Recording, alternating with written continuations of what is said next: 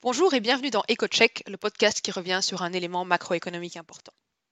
Je suis Charlotte de Montpellier, économiste chez ING.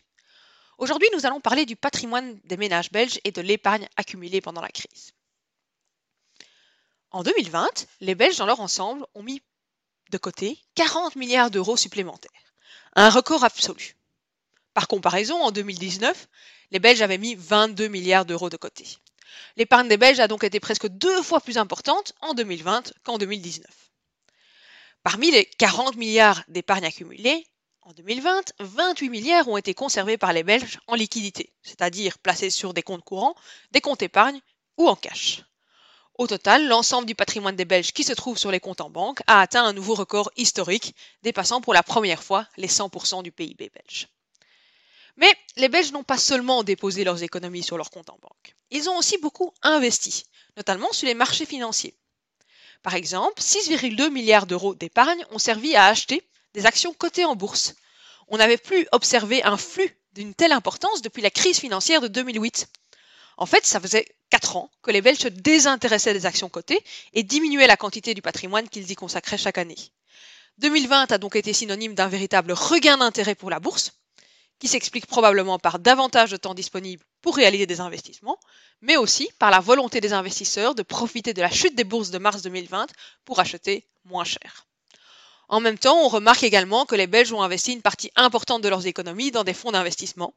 Ceux-ci ont de plus en plus de succès et représentent désormais 16% du patrimoine financier des Belges contre 10% il y a 10 ans. Au total, jamais le patrimoine financier des Belges n'avait été aussi important, dépassant 300% du PIB belge en 2020. Bien entendu, c'est une conséquence directe de la pandémie. On le sait, malgré la crise sanitaire, les revenus des Belges ont été globalement préservés en 2020, grâce aux mesures prises par les gouvernements, notamment euh, le chômage temporaire. Selon la Banque nationale de Belgique, les revenus de 70% de la population belge n'ont pas été impactés par la crise sanitaire. Alors qu'en même temps, les confinements, les mesures de restriction ont conduit à une forte baisse de la consommation des ménages, qui n'ont pas pu consommer comme ils en avaient l'habitude. Hein. en conséquence, 21% des Belges ont épargné davantage, en tout cas selon notre enquête effectuée auprès d'un échantillon représentatif de la population en décembre 2020. C'est cela qui explique les 40 milliards d'euros supplémentaires épargnés en 2020. Évidemment, une des questions importantes est de savoir si cette épargne supplémentaire est la conséquence d'une crainte de la population, qui conduirait les ménages à mettre beaucoup d'argent de côté par précaution, ou si c'est la conséquence directe des restrictions qui ont empêché les Belges de consommer comme ils le souhaitaient. Et, selon notre enquête, 74% des Belges qui ont épargné davantage l'ont fait en raison de l'impossibilité de consommer comme ils l'auraient souhaité. Par exemple, à cause des magasins fermés, des événements annulés ou de la difficulté de faire des voyages. L'épargne accumulée en 2020 est donc avant tout une épargne forcée, qui ne découle pas d'un choix de la population, mais des restrictions. Cette épargne pourra donc être utilisée largement par les ménages en sortie de crise, ce qui aurait pour effet de relancer fortement les dépenses de consommation en Belgique et donc l'activité économique. Mais, bien entendu, pour que la relance économique passe par la consommation des ménages, il faudra que cette épargne, largement forcée, accumulée pendant la crise, ne se transforme pas en épargne de précaution. C'est-à-dire que les ménages ne prennent pas peur pour l'évolution économique future et ne décident pas de garder une poire pour la soif plus importante que dans le passé pour faire face à d'éventuelles difficultés à venir. La clé d'utilisation de cette épargne accumulée pour relancer l'économie à la fin de la crise sanitaire réside donc dans la confiance des ménages.